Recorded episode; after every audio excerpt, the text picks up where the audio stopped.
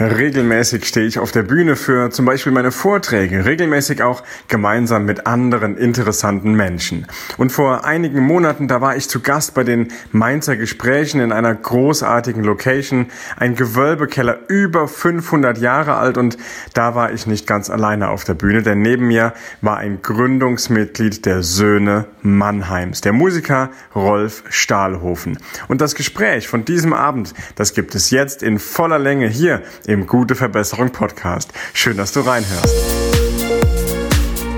Der Podcast für gute Verbesserung mit Raphael Stenzhorn. Besser werden, privat und im Business.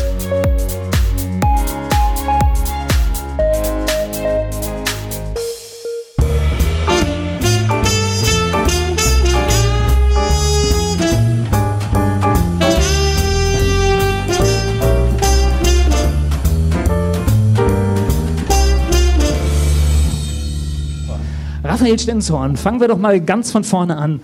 Du bist jemand, der gerade die Bühnen mit, äh, da ist jemand heute, der die Bühnen mit Musik rockt. Du bist derjenige, der die Bühne auch mit Sprache rocken wird und schon rockt.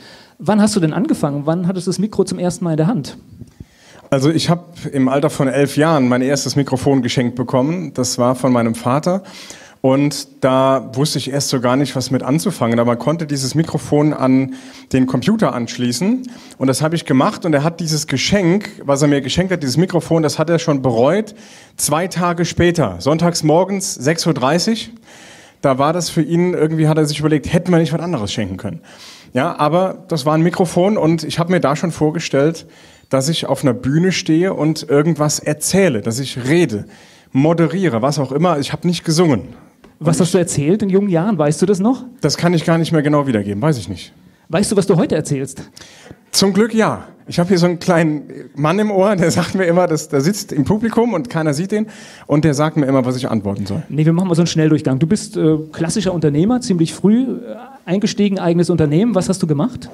Also ich habe mit 18 Jahren und einem Tag mein erstes Unternehmen gegründet. Habe gedacht, Mensch, das mit der Schule war ja alles ganz nett und so, aber ich würde gern was Eigenes machen. Ich will mein eigener Chef sein. Ich gehe einfach mal und gucke, ob ich nicht so eine Firma anmelden kann. Bin aufs Gewerbeamt und dann haben die gesagt, yo, kostet 10,23 Euro, bezahlen Sie mal, gehen Sie erstmal darunter und bezahlen und dann kommen Sie wieder.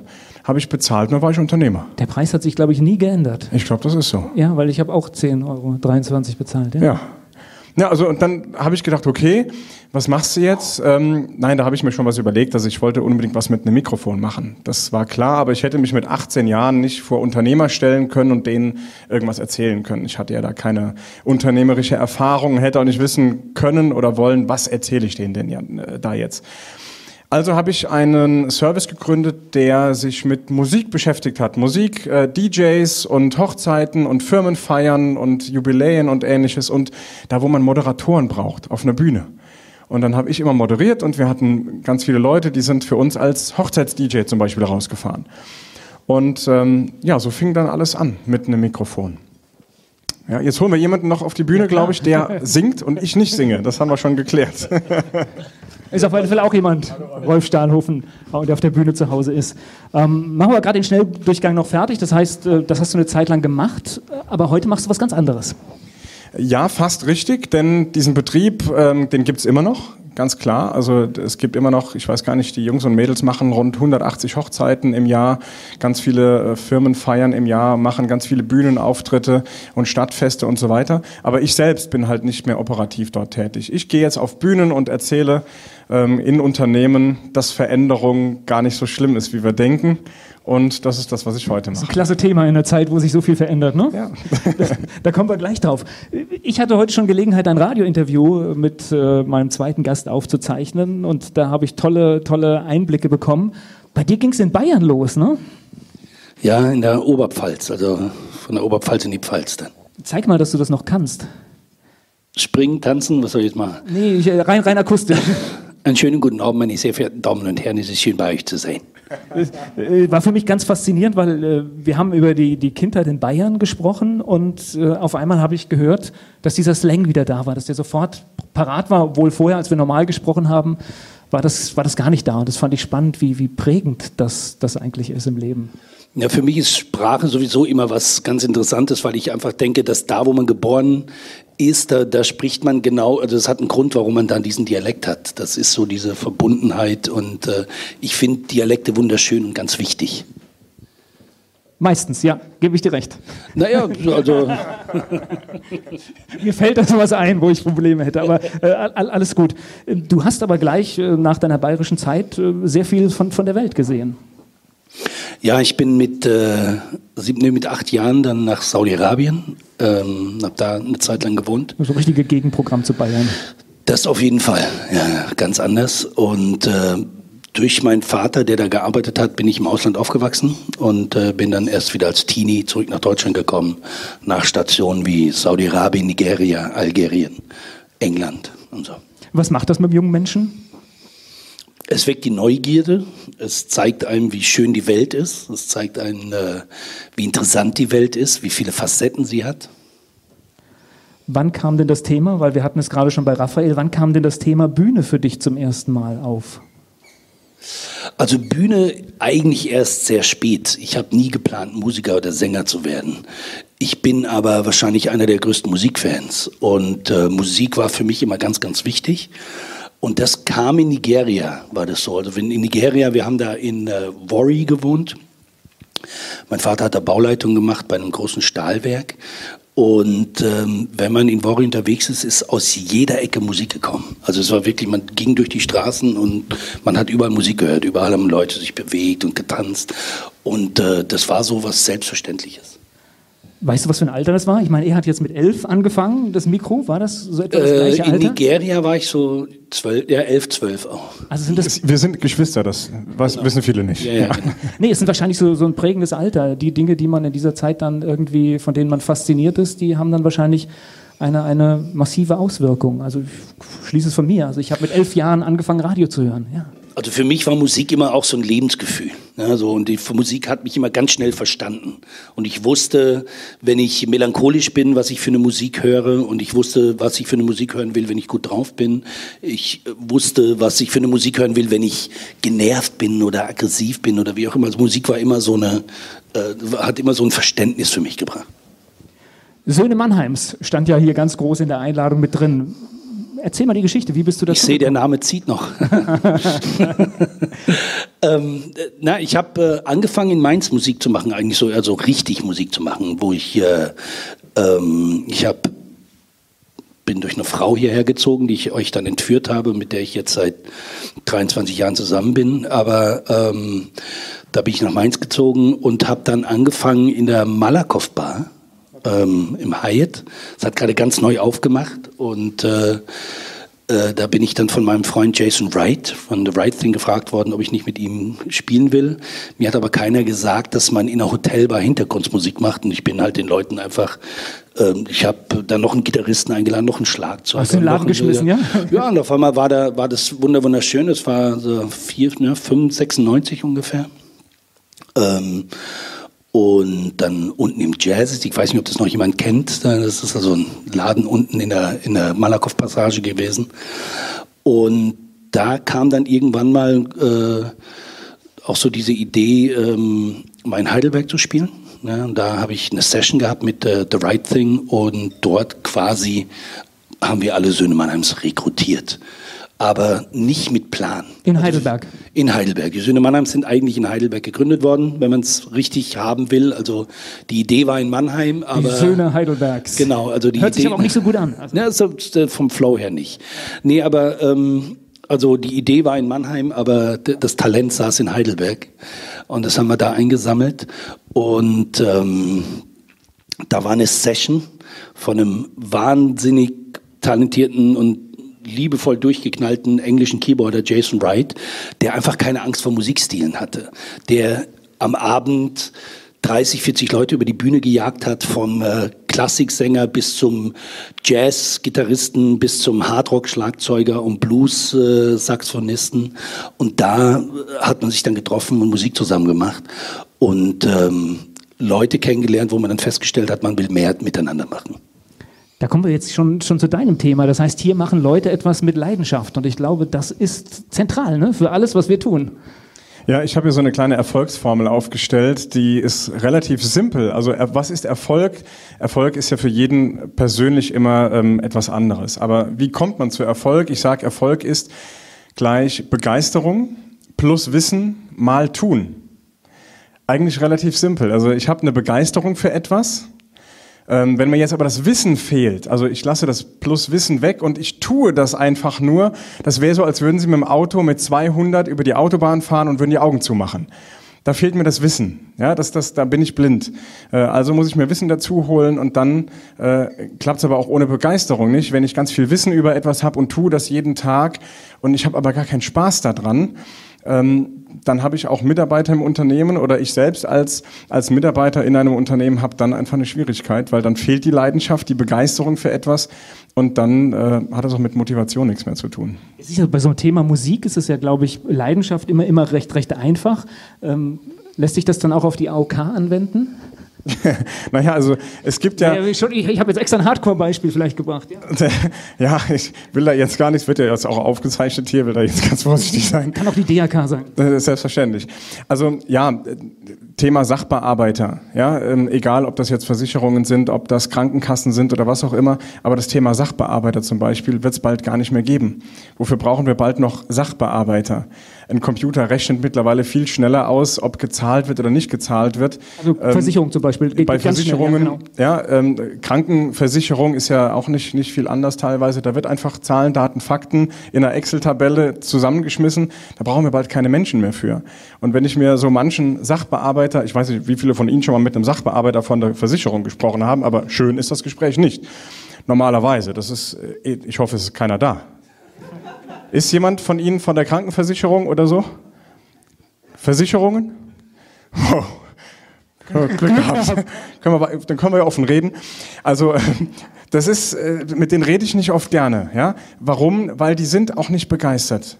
Die wissen ja selbst, was sie für einen Job haben. Ja, die sitzen immer hinter so einem Schreibtisch, so ein brauner Schreibtisch mit so einer grünen Lampe, irgendwo tief im Keller. Das sind schon die Tasten, die sind auf dem Fahrstuhl nicht mehr drauf wenn man zu denen runter will. So stelle ich mir die immer vor. Ich weiß nicht, wie es Ihnen geht, aber so stelle ich mir die vor, die sind, haben mit Leidenschaft nichts mehr zu tun. Wie, wie traurig ist das denn? Und jetzt hast du eben gesagt, ähm, du wusstest, welche Musik willst du hören, wenn du gut drauf bist, wenn du nicht so gut drauf bist. Das Coole ist, es geht auch umgekehrt. Das nennt man in der Psychologie Priming. Das heißt, wenn ich schlecht drauf bin, will aber gut drauf sein, dann brauche ich nur die richtige Musik zu hören und diese Musik löst was in mir aus. Das passiert dann, dass es mir damit besser geht. Ja, wie oft sind wir schon beim Autofahren?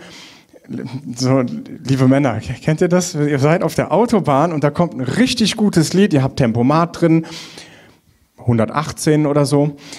Und dann kommt ein richtig gutes Lied und auf einmal steht im Display Tempomat übersteuert, weil man bei dem guten Lied selbst ein bisschen mehr Flow bekommt, ein bisschen Gas gibt. Also mir passiert das öfter. Und äh, das macht, mit, macht Musik auch mit mir. Also Musik löst auch was aus ähm, und ich kann es für mich nutzen. Ja, jetzt beantworte ja. mir nur ganz kurz, äh, wie motivierst du die AOK? Wie viel Zeit haben wir denn? Wenn ich jetzt mal so. Haben Sie ein bisschen Zeit in mitgebracht? Zwei Sätzen vielleicht? Also ich bin dafür bekannt, dass ich in Betriebe fahre und in diesen Betrieben erstmal auf die Bühne gehe, dann halte ich dort oft einen Vortrag und dann sitzen da 400 Menschen vor mir und dann gehe ich hin und der erste Satz, den ich sage, ist, ja, schön, dass ich da sein darf, es ist toll, aber ich habe jetzt eine Aufgabe, die mir ein bisschen schwer fällt. Sie sind alle gefeuert. Und dann lasse ich so eine kleine Wirkungspause stehen, weil den Moment genieße ich. Das ist, ist immer sehr, sehr spannend, was dann passiert. Und dann sage ich, aber die gute Nachricht kommt sofort, wir stellen sie alle sofort wieder ein. Und zwar als Mitunternehmer. Das machen wir nicht auf dem Papier, sondern das machen wir nur im Kopf. Es geht nur ums Mindset. Wir schmeißen niemanden raus und stellen ihn dann mit einem neuen Vertrag wieder ein. Darum geht es überhaupt gar nicht, sondern es geht darum, eine neue Idee, ein neues Mindset zu schaffen. Und das Wichtige ist, dass das die Führungskräfte und die Mitarbeiter zusammen machen, dass die beide diesen Mindset verstehen.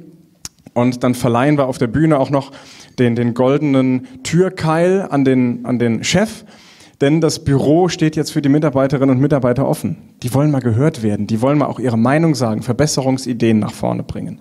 Es ist ja alles schon, schon da im Unternehmen und wir müssen es nur hören, wir müssen es nur aufgreifen, wir müssen offen dafür sein. Und ähm, auf einmal passiert dann auch in einem alteingesessenen Betrieb, die dann doch nach ähm, alten Regeln, 80er Jahre Führungsstil arbeiten oder nach alten Strategien arbeiten. Auch da tut sich dann auf einmal einiges, weil man einfach offen für das Thema ist. Er hat jetzt gerade gesagt, vor 400 Leuten sprechen. Wann hast du denn das erste Mal gemerkt, dass du vor 1000, 2000, 3000 Leuten singst? Ähm, ich singe auch viel lieber, als dass ich spreche, muss ich sagen. Ähm, Wo schade ist bei der Stimme. ähm, die, bei mir war es, wie gesagt, nicht geplant. Also bei mir hat dieser Wissensaspekt, von dem du gerade gesprochen hast, der war, hat bei mir nicht stattgefunden. Bei mir war es Leidenschaft und einfach mal machen. Und ähm, das war auch bei Söhne Mannheims so. Wir sind jetzt nicht mit einem Plan hin und haben gesagt, wir verändern jetzt die Musikwelt oder sowas, sondern wir waren Freaks ja, waren äh, ähm, die Leute, über die, also vor denen uns unsere Eltern immer gewarnt haben, die waren wir selber. Ich glaube aber, das Mindset hat gestimmt. Ja, ich meine, wir, äh, die Neugier hat gestimmt, ja, sich auf andere Leute einlassen und zu erkennen. Ich meine, die Söhne Mannheims sind 16 Leute damals gewesen und es ist so, wir haben den Opernsänger da, ja, der uns einfach umgehauen hat und gedacht hat, boah, der singt mit uns.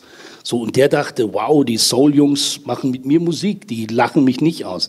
Oder der, wir hatten zwei Schlagzeuger, da war ein Heavy-Metal-Schlagzeuger und, und ein Jazz-Funk-Schlagzeuger.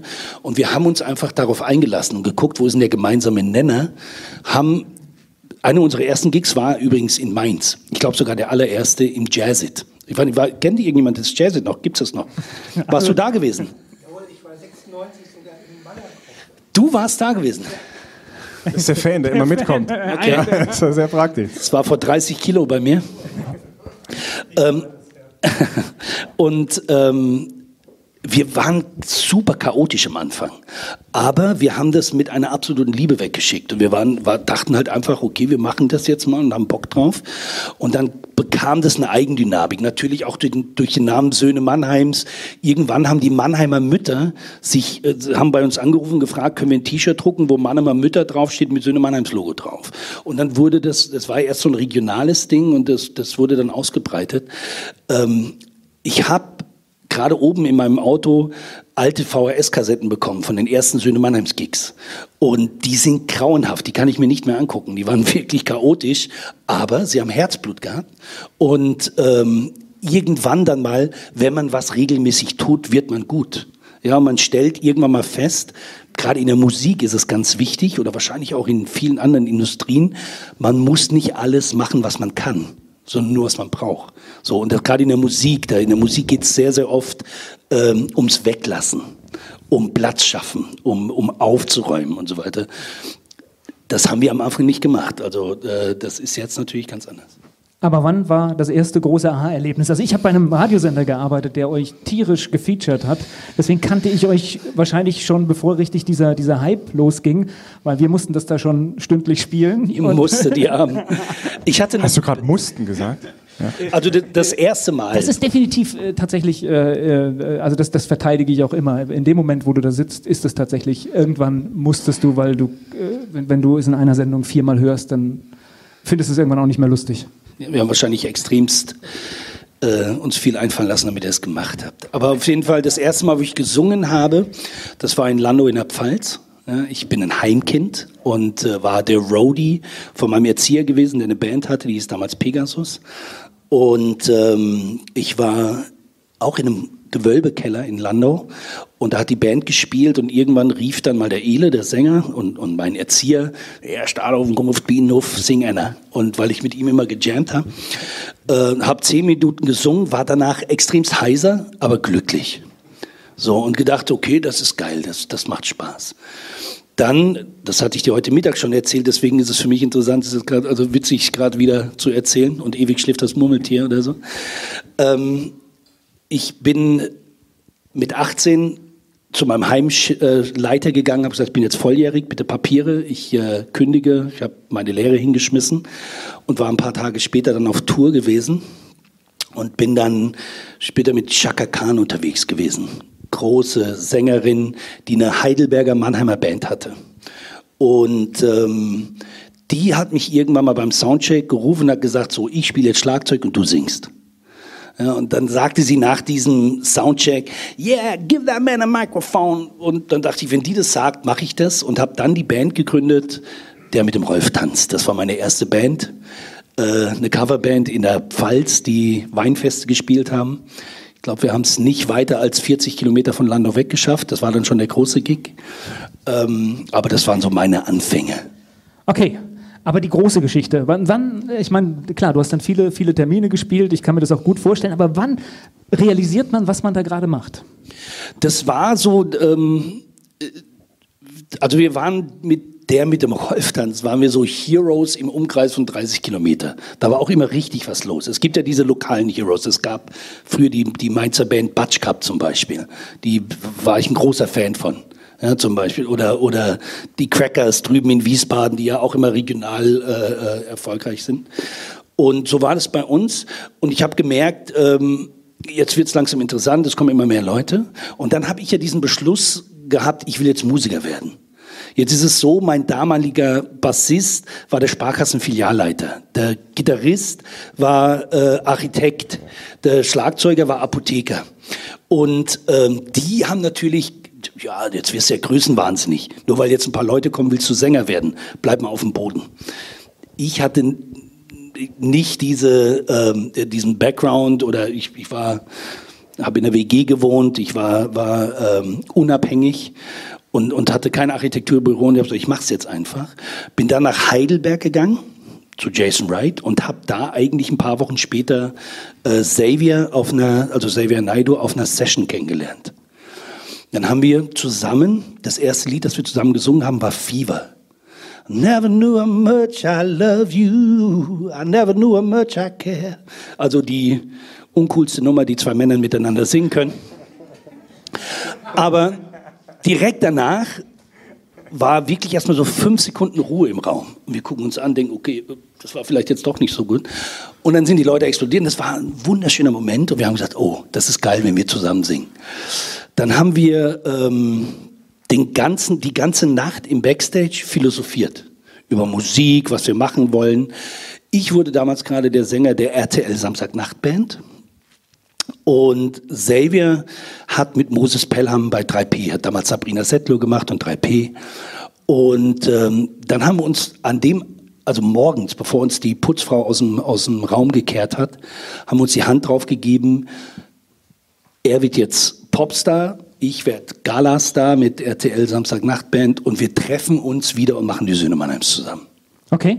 Wobei das ja schon beides gute Nummern äh, waren, die ihr da hattet. Aber? Dann, nein. ne, RTL Samstagnacht war eine Riesennummer und Moses Pelham zu dieser Zeit definitiv äh, auch sehr gehypt. Ja, für mich war RTL Samstagnachtband ein, ein wichtiger Schritt, weil das war so dieses von Landau auf einmal auf eine andere Bühne zu gehen. Das war wie ein Fußballspieler, der quasi von der Dorfliga oder von der Kreisliga auf einmal in die Verbandsliga darf oder sowas, weil da waren natürlich schon die Cracks, die ja gespielt haben. Also bei RTL Samstagnachtband sind fantastische Musiker dabei gewesen und ich habe festgestellt für mich, ich werde immer besser, wenn ich mich mit Leuten umgebe, die besser sind als ich. Das ist mir immer ganz, ganz wichtig. Und, und äh, das war bei der RTL Samstag Nachtband, hat es für mich auch nochmal so, ein, so eine, also da habe ich dann meine, habe ich gelernt zu singen, habe ich gelernt, was ich machen muss und so weiter. Also das war, das war so dieser Weg. Und ähm, dann, als wir uns mit Söhne getroffen haben, war natürlich das eine ganz andere Welt. Also von Xavier mit seiner kleinen Band, ich mit meiner geprobten Band, die genau durcharrangiert war. Und dann kamen wir in diesen kreativen Sauhaufen, der einfach wunderbar war. Aber wann war so die erste, Go äh, oder gab es so einen Aha-Effekt, wo du jetzt merkst, was machen wir hier gerade? Das war, das war so schleichend. Irgendwann haben wir ein Konzert gespielt mit Söhne Mannheims im Reitstadion und es kamen irgendwie 12.000 Leute wir haben das nicht so gerafft. Ich habe also damals verbotene grüne Substanzen geraucht Leute, und, ne? und äh, das war so, okay, geil, wir sind jetzt da. Und dann kam die Polizei und hat uns gebeten, ob wir T-Shirts machen können, wo Ufbasser draufsteht. Mit dem Söhne Mannheims Logo. Die sind dann irgendwie auf dem Stadtfest rumgelaufen, auf dem Festival. Die Polizei war große Fans von uns, hatten dann ihre Ufbasser-Shirts und es hat so einen Hype bekommen. Und dann haben wir eine Tour gemacht und der erste Tag war in Karlsruhe in der Schwarzwaldhalle. Und das war so, wo wir hingekommen sind. Wir haben uns verfahren und hatten den Soundcheck verpennt und Xavier und ich waren immer zusammen unterwegs. Unser musikalischer Leiter war den, also der war am Ende seiner Nerven und, und dachte, um Gottes Willen, wie sollen wir das machen? Wir kamen zum Gig, sind hinter die Bühne gegangen, sind auf die Bühne gegangen. Es war ein Vorhang vor uns, hatten uns die, das Stage-Set noch gar nicht angeguckt. Das war auf einmal alles riesengroß und viel Licht. Und dann fiel der Vorhang und es standen 5000 Leute vor uns. Und die haben geschrien, obwohl wir noch kein Wort gesungen haben. Und wir gucken uns an und sind auf die Knie gefallen beide, weil uns das wirklich so umgehauen haben und gesagt, oh, jetzt wird's, jetzt wird's schön. Und das war so das erste Mal, dass ich kapiert habe, alles klar, ich glaube, ich bin jetzt Musiker und ich bin jetzt Sänger und ich, und ich werde äh, werd es wahrscheinlich machen, solange der Herrgott mich lässt. Ein schönes Beispiel für Leidenschaft, oder? Also ich finde es großartig, dass du sagst, ähm, du hattest eine kleine, eine kleine Band, in der du mit dabei warst, der mit dem Rolf tanzt und genau. Das war ein Umfeld, was aber nicht so ganz an dich geglaubt hat, was dich vielleicht eher gebremst hat, weil sie sagten, jetzt bleib mal auf dem Boden, jetzt mach mal langsam. Die wollten ja auch, dass ich da bleibe, weil das war ja, also die, die waren ja dann, der Apotheker war ja dann auch sehr cool. Also an dem Abend. Ja, selbstverständlich. Ja, und da, da wäre ja denen was verloren gegangen und dann haben sie gedacht, den halten wir lieber klein. Und dass man es trotzdem aus dem Umfeld schafft und, und sagt, ich mache das trotzdem. Da, da muss erstens ganz viel selbst bei einem sein und ähm, sich dann auch ein bisschen kleiner zu machen und zu sagen, ich kann von anderen noch was lernen. Das hast du auch eben gesagt. Also großartige äh, Idee und, und großartiges Mindset, dass man äh, ganz klar sagt, ja, ich bin der wichtigste Mensch in meinem Leben, aber ich bin nicht der wichtigste Mensch auf der Welt. Also sich auch mal klein zu machen und zu sagen, Mensch, ähm, da ist jemand, der kann irgendetwas besser als ich es kann und von dem kann ich noch irgendwas lernen und mitnehmen und äh, daran zu wachsen und das weiter zu leben, was man eigentlich, wofür man träumt, wovon man träumt und wofür man leben möchte, das kann dann auf so eine große Bühne ähm, einbringen. Ich weiß, als ich mit, mit 18 äh, und einem Tag, mein 18. Geburtstag war ja ein Sonntag und das Amt hatte ja nur montags dann auf, also bin ich montags aufs Amt und habe dann das Gewerbe da angemeldet. Als ich nach Hause gekommen bin und habe meinen Eltern davon erzählt, kleine Geschichte dazu. Ich komme nach Hause, meine Eltern sind beides Angestellte, muss ich dazu sagen. Ähm, mein, mein, mein Vater war Lehrer für Pflegeberufe und meine Mutter ist, ähm, ist Arzthelferin. Beides sichere Jobs. So. Und äh, für die war das ganz klar Sicherheit. Ja, Jung, mach erstmal was Anständiges und dann komme ich nach Hause und wir hatten so eine braune Couch mit so, mit so Mustern drauf. Und dann äh, bin ich nach Hause nach dem Anmelden, da saßen meine Eltern da auf dieser Couch, total hässlich. Also die Couch, die, die Muster, nicht meine Eltern. Die, die Muster von der Couch, total hässlich. Meine Eltern saßen da und ich sagte, ja, Mama, Papa, ich habe jetzt ein Unternehmen gegründet. Und dann gab das einen Schlag, einen, einen Riesenschlag und meine Mutter lag auf diesem hellbraunen Fußboden. So ein Parkettboden. Da lag sie da und wir mussten so ein Sauerstoffzelt aufbauen und mussten mit Herzdruckmassage gucken, dass sie wiederkommt. Das war für die ganz schlimm. Oh Gott, was hast du nur getan? Oh Gott, der Junge, jetzt ist er völlig und oh Gott, oh Gott, oh Gott. Die hat nur die Gefahren gesehen und die hat nur äh, gesehen, das kann alles schiefgehen. Ich verstehe meine Mom. ja, ich habe sie wirklich lieb, ähm, weil sie natürlich einen auch so ein bisschen naja, sensibilisiert für, hey, es ist zwar alles toll, was du tust, aber ähm, guck auch nach dem Wissen, ja, guck auch, dass du da irgendwo ein bisschen Sicherheit gewinnst für dich. Aber mein Vater, der hat, der war ganz cool, der hat nur einen, eine Frage gestellt. Er hat nämlich gesagt, hey, ähm, Sohnemann, wie können wir dich denn jetzt dabei unterstützen? Oh, das ist, das ist cool, das zu wissen, wenn du weißt, da ist jemand, der der dich dabei unterstützt. Als ich dann gesagt habe, was ich so vorhabe, was ich dann so machen will, dann sagte, hey, und wenn du weißt, du, du trinkst irgendwie an so einem Abend, ja, ich meine, abends mal im Nachtbusiness irgendwo auf einer Party oder so, man, man ist da der, der Star des Abends in irgendeiner Form, ähm, dann kriegt man auch was ausgegeben, man trinkt was, dann, Jung, ruf mich an, egal wie viel Uhr es ist, ich komme dich abholen. Lass uns in die heutige Zeit kommen. Erzähl mir was über Teelichter. Ja, Teelichter. Da sind wir wieder bei den Mitarbeitern mit dem Fahrstuhl ganz runter in den Keller. Also Teelichter sind die Menschen, die eben nicht mehr so sehr für das brennen, was sie so tagtäglich tun. Also äh, erlebe ich in ganz vielen Betrieben. In jedem Betrieb gibt es diese, diese Mitarbeitertypen. Ich habe so ein Feuermodell entwickelt. Es gibt diese Teelichter.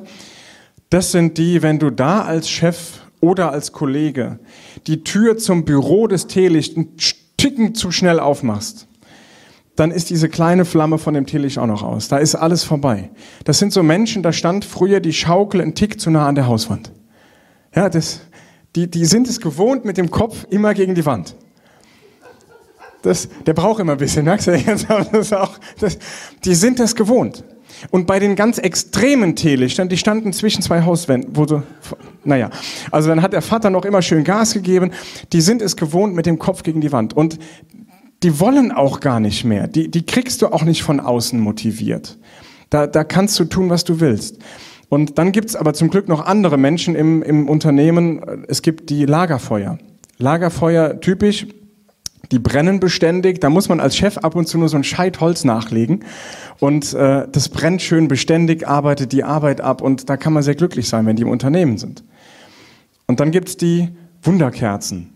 So, die man an Weihnachten anzündet, so Wunderkerzen, die sprühen vor Begeisterung, vor Enthusiasmus, die sprühen aber auch vor guten Ideen und Innovationen. Und die sind für Führungskräfte manchmal ein bisschen anstrengend. Und für die Teelichter sowieso. Die können sich eh nicht leiden. Da ist vorbei.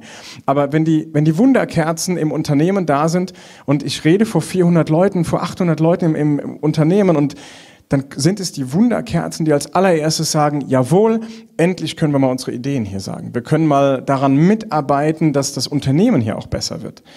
Und die brennen so massiv dafür. Und meistens ist so so, so ein Teelicht im Publikum, das sagt dann, ja, das ist ja alles ganz schön, was Sie da sagen, da mit Ihrem Wunderkerzen und so. So Flitzpiepen haben wir hier auch im Unternehmen, aber so eine Wunderkerze, die brennt ja immer nur ganz kurz. Ich weiß nicht, ob Sie das kennen. Es gibt diese super langen Wunderkerzen, die du an Heiligabend anzündest und an Silvester stehst du immer noch da. So lang brennen die. Und als Führungskraft hast du nur eine Aufgabe. Sieh zu, dass du aus so einer kleinen Wunderkerze ganz viel rausholst, das Maximum rausholst und dass du mit ihr zusammenarbeitest, ihr die Freiräume gibst und Möglichkeiten gibst, mit dem Unternehmen zu wachsen und das Unternehmen groß zu machen. Gibt es noch eine Steigerung? Ich behaupte, dass die Führungskräfte das Feuerwerk in Unternehmen sein müssen.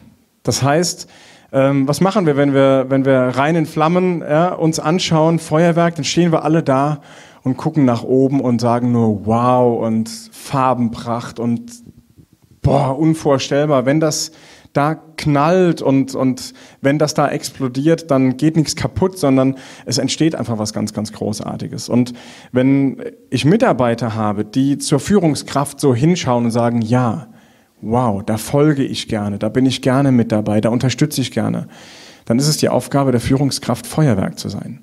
Und leider gibt es immer noch Führungskräfte, die sind so ähnlich wie Feuerwerk. Das sind aber mehr so, die haben auch sowas zum Anzünden, aber das sind so die TNT-Stangen. Wenn die explodieren, dann ist halt alles kaputt. Und davon gibt es immer noch ganz, ganz viele in, in, Betrieben. Wie schön ist es, Musiker zu sein und sich mit sowas nicht befassen zu müssen, ne? Naja, ich meine, Musik ist, äh, wenn du mit dem Orchester spielst oder sowas. Ähm, also ich sehe das ein bisschen anders. Ja? Ähm, bei einem Orchester ist es so, da gibt's eine, äh, da, da gibt's ein Stück und da wird eine Dynamik aufgebaut. So. Und dann gibt's genau diese eine Stelle, wo eine Triangel geschlagen werden muss. Und wenn die nicht geschlagen wird, diese Triangel, der steht eine Dreiviertelstunde da. Und wenn die nicht geschlagen wird, fällt das ganze Lied zusammen und alles läuft ein Bach runter. Das heißt, das ganze Stück, das du aufgebaut hast, ist nicht mehr da. Und deswegen denke ich immer, gerade bei Führungskräften und, und, und, die sollten das Gesamtbild sehen. Die sollten gucken, was für eine Wertigkeit. Also das ist so auch mit diesen Sachbearbeiter. Klar sitzt er im Keller oder wo auch immer. Aber der ist halt extremst wichtig. Das ist vielleicht ist er der Triangelspieler oder vielleicht ist er der, der den Paukenschlag machen muss zum richtigen Moment. Und, und ich bin so der Meinung, man muss gucken, was für eine Aufgabe hat er und diese Aufgabe auch wertschätzen. Ja, und das ist ja. oft ein Problem in großen Unternehmen oder wie auch immer. Natürlich auch so sehr oft eine Arroganz von äh, der gerade von dem jungen, jungen Unternehmensberater, der gerade aus der Uni kommt und sagt, ja, ich weiß ja eh alles, quasi so, die, wie heißt die Unternehmensberater, sind die Eunuchen der Wirtschaft, die wissen, wie es geht, aber können es selber nicht machen. Und, und ähm, ähm, na, aber so, so, das ist so, wo ich einfach sage, so dieses Gesamtding und wenn du so einen auch klar machst, dass du ihn wahrnimmst, ja, das ist so, äh, wenn du, wenn du, also ich kenne es noch früher, als bevor ich ja Sänger war, war ich ja Tourmanager. Das Erste, was ich gemacht habe, wenn ich morgens in die Halle gekommen bin, habe ich einen Hausmeister gesucht, nicht den Veranstalter. Dem Hausmeister die Hand geschüttelt, geguckt, ob alles gut da ist, manchmal eine Flasche Wein hingestellt. Was meinst du, was da auf einmal für Türen aufging? Und so weiter. Und das sind so, also das ist so meine Welt, wie ich das sehe. Finde ich sehr spannend. Ähm, Teelichter sind in meinen Augen nicht die schlechteren Menschen, denn ich bin auch Teelicht. Und zwar in ganz vielen Bereichen. In ganz vielen Bereichen, in denen ich nicht gut bin und die mir keinen Spaß bereiten, bin ich Teelicht. Und ich finde es für wichtig, als Führungskraft auch herauszufinden, was triggert denn den Menschen? Wo hat er denn Spaß dran? Was ist denn sein, sein Warum? Warum macht er etwas gerne und was treibt ihn an? Und mit ihm zusammen den Weg zu finden, was können wir als Unternehmen denn für dich tun? Jetzt haben wir gerade mit einer Friseurkette darüber gesprochen, die ihre Bewerbungsgespräche umgestellt haben. Denn im Handwerk fällt es momentan so unfassbar schwer, Mitarbeiterinnen und Mitarbeiter zu finden, weil es sind einfach keine da. Ja? Für 5,95 Euro die Stunde, das ist ne? eigentlich auch logisch. Ganz, ganz egal was. Ähm, ja, auch das andere Handwerk, Dachdeckerfirmen etc., egal wo man fragt, im, gerade im Handwerk, ähm, Fachkräftemangel ist ja so ein Unwort des Jahres. Das heißt, da fehlt es ganz, ganz viel an, an Menschen. Und mittlerweile suchen sich die Menschen das Unternehmen aus, in dem sie arbeiten und nicht mehr umgekehrt. Das heißt, diese Situation müssen sich Unternehmer bewusst sein und auch zunutze machen. Das heißt, auch zu gucken, wie kann ich denn jetzt dieses eigentliche Problem für mich nutzen? Und die stellen jetzt die Frage im Bewerbungsgespräch, was können wir denn als Unternehmen für Sie tun, damit Sie Ihre Ziele erreichen können? Und dann kann ich auch Sachbearbeiter in einem Unternehmen sein, weil wenn ich da richtig Spaß dran habe, wenn ich da richtig Laune dran habe, dann ist das genau der richtige Job für mich. Aber wie oft erlebe ich es, dass Menschen einfach innerlich schon gekündigt haben und einfach ihr Warum nicht mehr kennen, ihre Leidenschaft verloren haben. Und wenn du die auf der Straße fragst, und wie läuft's? Oh jo, muss. Das ist eine ganz, das ist eine grauenvolle Antwort, finde ich. Wie, wie habe ich denn da noch Spaß, morgens aufzustehen? Wie habe ich da Spaß, irgendwie ähm, zu meinem Job zu fahren? Und als Führungskraft sehe ich es als Aufgabe, und das äh, finde ich toll, was du sagst, dass du sagst, zuallererst habe ich den Hausmeister gesucht, weil ohne den läuft erstmal überhaupt gar nichts. Und daran erkennst du, denke ich, Größe von Menschen. Nicht, wie redet er mit anderen Managern, sondern wie redet er mit den ähm, Menschen, die äh, die Reinigungskraft sind, die im Hotel morgens äh, das Frühstück bringen. Wie geht er mit denen um? Macht er das von oben herab? Oder geht er mit denen wirklich wertschätzend und auf einer Ebene? Naja, und Wertschätzung funktioniert in allen Bereichen und leistet Erstaunliches. Na, ich sehe das bei meinen Konzerten zum Beispiel. Also wir werden, wenn wir, wir machen oft Einzelshows mit vielen verschiedenen Künstlern. Und es ist ein sehr langer Arbeitstag. Meine Crew kommt morgens um 7 Uhr in die Halle und wir sind um 11 Uhr da und fangen an aufzubauen und zu soundchecken und, und, und. Ähm, aber dieses wenn du, also ich, ich glaube, was mir hilft, ist, ich habe früher Kisten geschoben als Roadie. Ich war technischer Leiter, ich war Tourneeleiter, ich war Accountant, bevor ich Sänger geworden bin. Das heißt, heute, wenn ich irgendwo in irgendeiner großen Halle spiele und ich gehe in dem Moment, wo mein Cue ist, an die Bühne, dann weiß ich, was das für eine Arbeit ist, dass ich überhaupt jetzt ein Mikrofon in der Hand halten darf, dass ich da überhaupt reinsingen darf. Ich weiß, was das alles für, für ähm, Abläufe hatte oder wie auch immer. Und das ist so das, was, also ich, wir spielen viele, wir machen sehr viele Unternehmensevents und da stelle ich immer vorher, bevor ich gebucht werde, die Frage, was ist denn der Sinn der Veranstaltung? Bin ich hier, um zu loben? Bin ich hier, um zu motivieren? Das ist nämlich dann ein ganz anderer Schnack in der Performance auch. Also äh, wenn jemand einen Grund hat zu feiern, kann ich ganz anders reden, als wenn ich jemand motivieren muss meine Firma ist mir was wert, meine Firma liebt mich oder, oder wie auch immer, oder die Firma liebt den Kunden und also so und, und da gehört halt dieses, meiner Meinung nach, alles zusammen, also dieses gesamte Bild sehen. Und das wird sehr, sehr oft auch vergessen, ähm, einfach durch den Alltagsstress, den man hat. Ja, so ab und zu mal hinsetzen, wie du sagst, was kann ich für dich tun, was können wir zusammen tun. Ja, also manchmal ist ein Schulterklopfen mehr wert als ein Euro mehr die Stunde, zum Beispiel. Das ist nicht mehr die Währung, die heute gezahlt wird. Also viele Unternehmen glauben immer noch, dass es der ähm, Sportwagen ist, der als Firmenfahrzeug irgendwie motiviert. Das ist es schon lange nicht mehr. Und das, das wird einfach nicht, nicht verstanden. Da wird von oben herab gesagt, und so und so läuft's jetzt und so und so wird's gemacht. Punkt. Meier, kümmere dich drum. Ja, der Chef, der seinen, der seinen äh, Mitarbeiter auf dem Parkplatz trifft, auf dem Firmenparkplatz, und der Mitarbeiter sagt, boah, Chef, was haben Sie denn da jetzt für einen wahnsinns neuen Sportwagen? Und da sagt der Chef, ja, ist der Hammer, oder? Schröder, ich sag Ihnen eins, wenn Sie richtig Gas geben, wenn Sie sich reinhängen, wenn Sie samstags arbeiten, abends paar Überstunden machen und wenn Sie noch paar Seminare und Fortbildungen machen, wenn Sie so richtig Gas geben, Schröder, am Ende des Jahres kaufe ich mir noch so einen. Oh, ja? Nee, wenn du so führst, hast du schon verloren.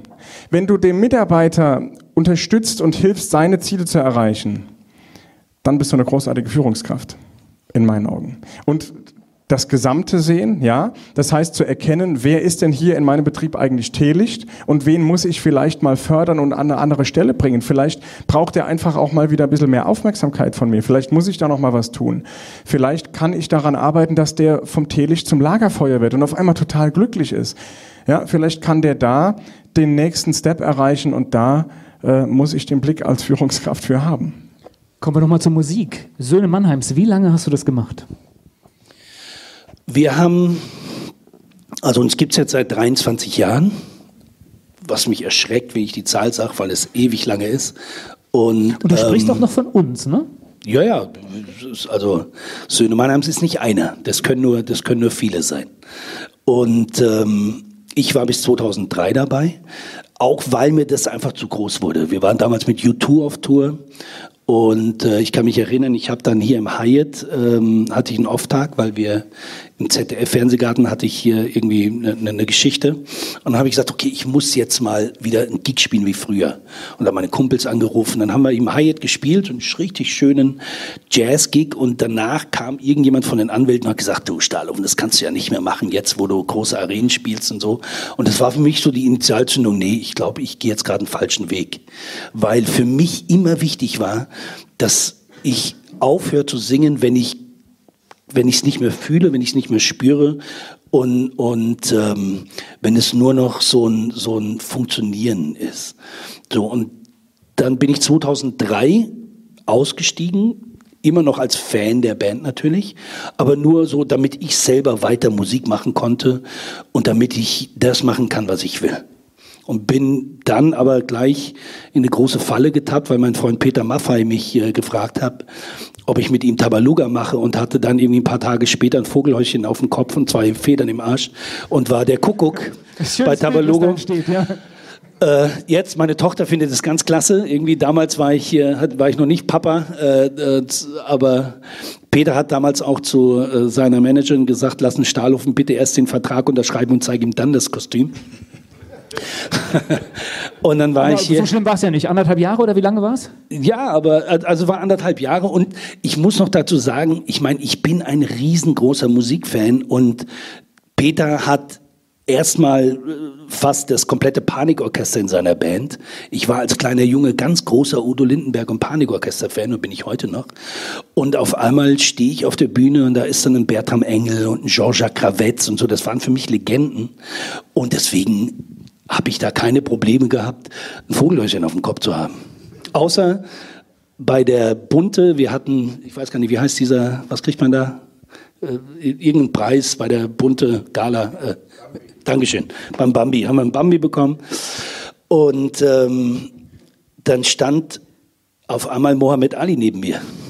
Und ich kann mich erinnern, ich war in den 70er Jahren hat mein Vater mich immer geweckt, wenn Mohammed Ali geboxt hat um 4 Uhr morgens. Ich, ich durfte dann immer mich vor den Fernseher setzen mit einer Schüssel Chips und einer halben Limo und, und mir die Kämpfe angucken. Und ich hatte so, jetzt treffe ich mein Idol äh, ähm, Muhammad Ali und hatte halt dieses Kuckuckskostüm an. Und er fand es klasse und tierisch. Ich habe kein Foto machen lassen. Also ich habe ihn, ich habe ihn die Hand geschüttelt und so, und ich habe es aber geweigert, ein Foto zu machen. Aber das sind Momente, die kann man, die, die, die macht nur das Leben. Das, ich glaube, das geht, geht nicht anders. Ja, oder Peter macht das, ja. genau.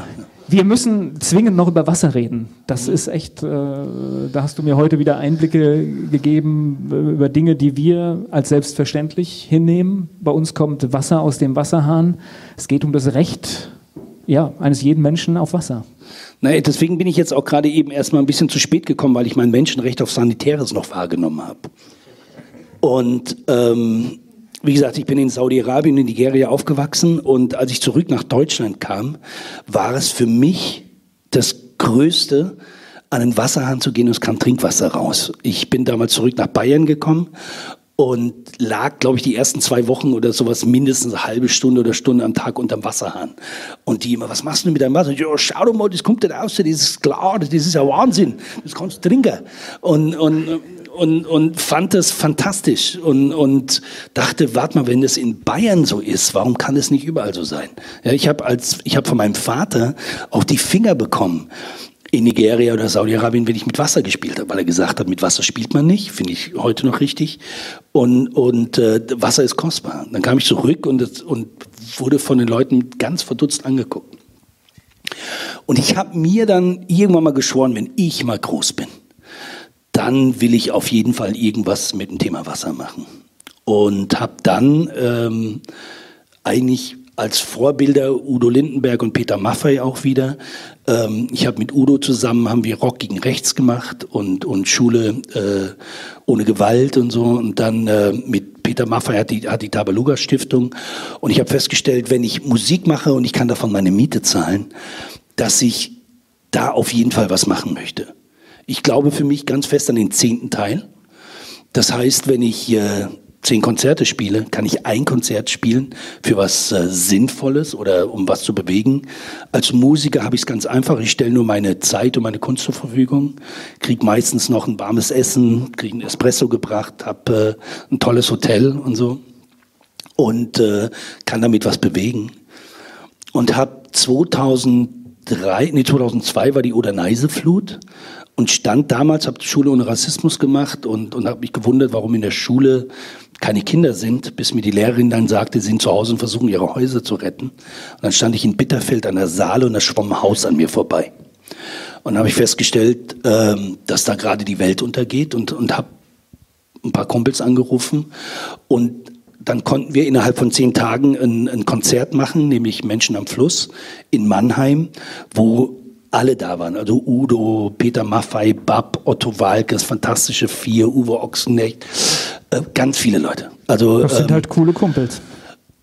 Ja, äh, ich bin froh, dass ich, der, dass ich hier der Nummer hatte. Oder ich bin froh, dass sie mich mit dem Vornamen kennen. Und ähm, dann haben wir das Konzert gemacht, haben innerhalb von zehn äh, Tagen ähm, vier Millionen Mark eingesammelt. Da war auch also Arno Kiegele dabei, der Bruder von Thorsten, ähm, der damals mein Manager war. Und ähm, da habe ich gesehen, dass man mit Musik was bewegen kann.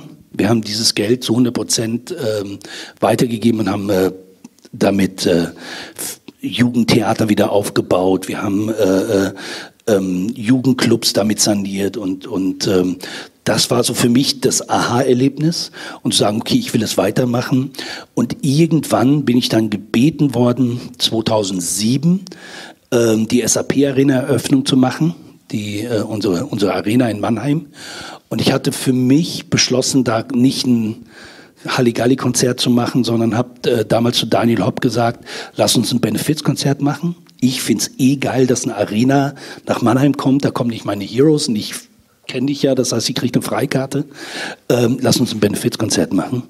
Und haben da äh, unser erstes Wasserkonzert gemacht, wo wir, ähm, also wir waren die, die Ersten, die dort äh, durften das Ding einweihen und konnten mit dem Erlös dann ähm, für in, in sieben Dörfern in Eritrea für 22.000 Menschen Trinkwasserprojekt realisieren.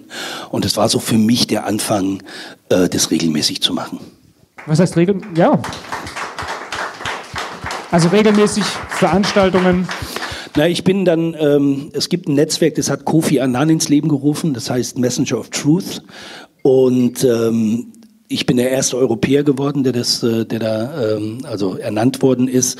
Das ist ein Netzwerk von Musikern, Filmschauspielern, äh, Regisseuren und Kofi Annan sagte halt dann irgendwie, du kannst als Musiker schneller zum Punkt kommen. Du musst nicht so diplomatisch rumeiern. Das ist so quasi unser Hofnarr-Bonus, den wir haben. Ähm, und äh, nutzt die Musik dafür. Das war für mich eine, eine große Inspiration. Und ähm, dann war ich sehr viel in internationalen Konferenzen, habe dort immer Musik gemacht und habe mit Leuten über, über das Thema Wasser gesprochen, äh, bis ich dann äh, 2011 mich entschlossen habe, eine Stiftung zu machen weil das Problem in der Politik ist immer, dass ganz viele Absichtserklärungen unterschrieben werden und ganz viel äh, Symbolpolitik betrieben wird, aber dann am Schluss äh, das Schöne am Wollen ist das Machen. Und das hat es immer gefehlt. Und ähm, daraufhin habe ich eine Stiftung gegründet mit, mit Freunden, äh, die auch aus dem UN-Habitat-Umfeld kommen. Und ich habe einen Freund in Frankfurt, der ist Anwalt, der hat mir quasi den rechtlichen Rücken gestärkt. Und wir konnten jetzt in den letzten fünf Jahren für viereinhalb Millionen Menschen Trinkwasserprojekte realisieren. Wir machen die Wasserprojekte für Udo Lindenberg zum Beispiel. Ähm, und machen Referenzprojekte und zeigen durch Referenzprojekte, wie man sich davor schützen kann, dass Wasser nicht privatisiert wird, dass Wasser keine Währung ist, dass Wasser nicht äh, ähm, ein, ein, Spekulationsobjekt ist, sondern wie man kleine Business kreieren kann und dafür schauen kann, dass das Geld, das Wassergeld, das kreiert wird, in der Community bleibt und da äh, nachhaltig ist. Und Infos über die Stiftung findet man im Netz, wenn man ja, da sind, äh, da gibt, es gibt die Homepage waterisright.org, also so die, die Stiftung heißt Water is Right, also Wasser ist ein Menschenrecht. Und ähm, wir sind aber Öffentlichkeit, Arbeit mäßig, glaube ich, könnten wir noch besser werden, aber das Geld, das das kostet, stecke ich lieber in Projekte rein und notfalls singe ich dann dafür, wenn wir, wenn wir was machen. Aber ich lade natürlich jeden ein, äh, sich das anzuschauen oder äh, vielleicht irgendwas selber zu machen.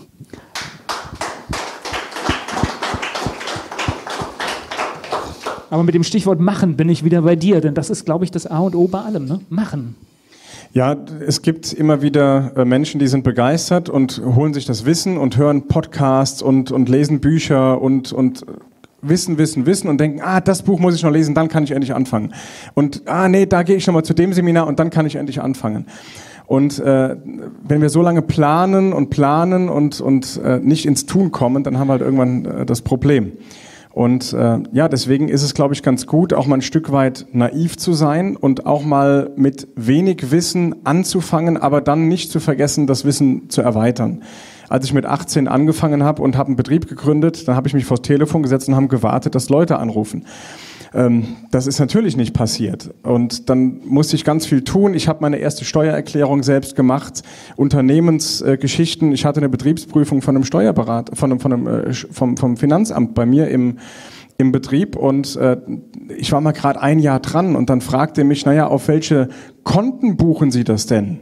Da sagte ich, ich habe nur ein Konto bei einer Bank. Ich sage jetzt keinen Namen. Ne? Also, und äh, da war der total überfordert. Da musste ich mir aber Wissen holen, weil ich habe dann gemerkt, okay, ich habe zwar Spaß und Leidenschaft an dem, was ich tue. Ich schaffe es, Menschen zu begeistern, die Kunden werden mehr, das ist alles toll.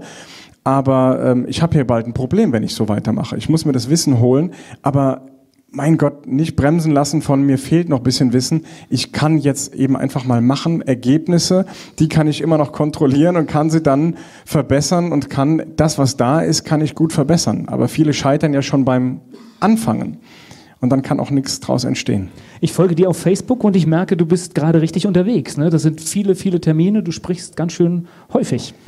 Ja, also das ist dann auch das Machen natürlich. Ähm, ich habe jetzt so viel falsch gemacht in meinen Firmen. Ich habe so viel Niederlagen hinter mir, ich habe so viel richtig gemacht in meinen Firmen und äh, dass ich glaube, ähm, dass ich da jetzt einiges an Erfahrung mit mir trage, was auch mal raus auf die Bühne darf. Und da gibt's verschiedene ähm, verschiedene Anlässe zu. Das ist manchmal eine Jahrestagung, in der dann ganz trocken alle Zahlen von des Betriebes von, von vorne nach hinten durchgekaut werden wollen oder müssen, ganz egal. Und dann kommt halt einer, der mal noch so ein bisschen so einen Impuls gibt und auch ein bisschen Spaß auf die Bühne bringt. Und dann gibt's aber auch Firmen, und das hatten wir jetzt äh, neulich, ein, eine, einen Handwerksbetrieb mit 80, 86 Angestellten. Und ähm, die waren in der Insolvenz. Und dann soll der Chef denen sagen, so, und da haben wir nicht die Nummer gemacht mit dem, Sie sind alle gefeuert. Das haben wir da natürlich nicht gemacht, sondern da haben wir den Vortrag äh, gute Verbesserung genannt. Und ähm, da haben wir erstmal geguckt, okay, hier sind 86 Menschen, die hier im Betrieb stehen, die leben davon. Aber das sind nicht alles nur die Menschen, die hiervon leben, sondern jeder hat noch Familie. Da sind noch mal Frauen und Kinder eventuell mit dabei. Da sind vielleicht noch Männer, Partner und Kinder mit dabei. Und die Unternehmer wollten alles, aber die wollten nicht aufgeben. Die wollten weitermachen.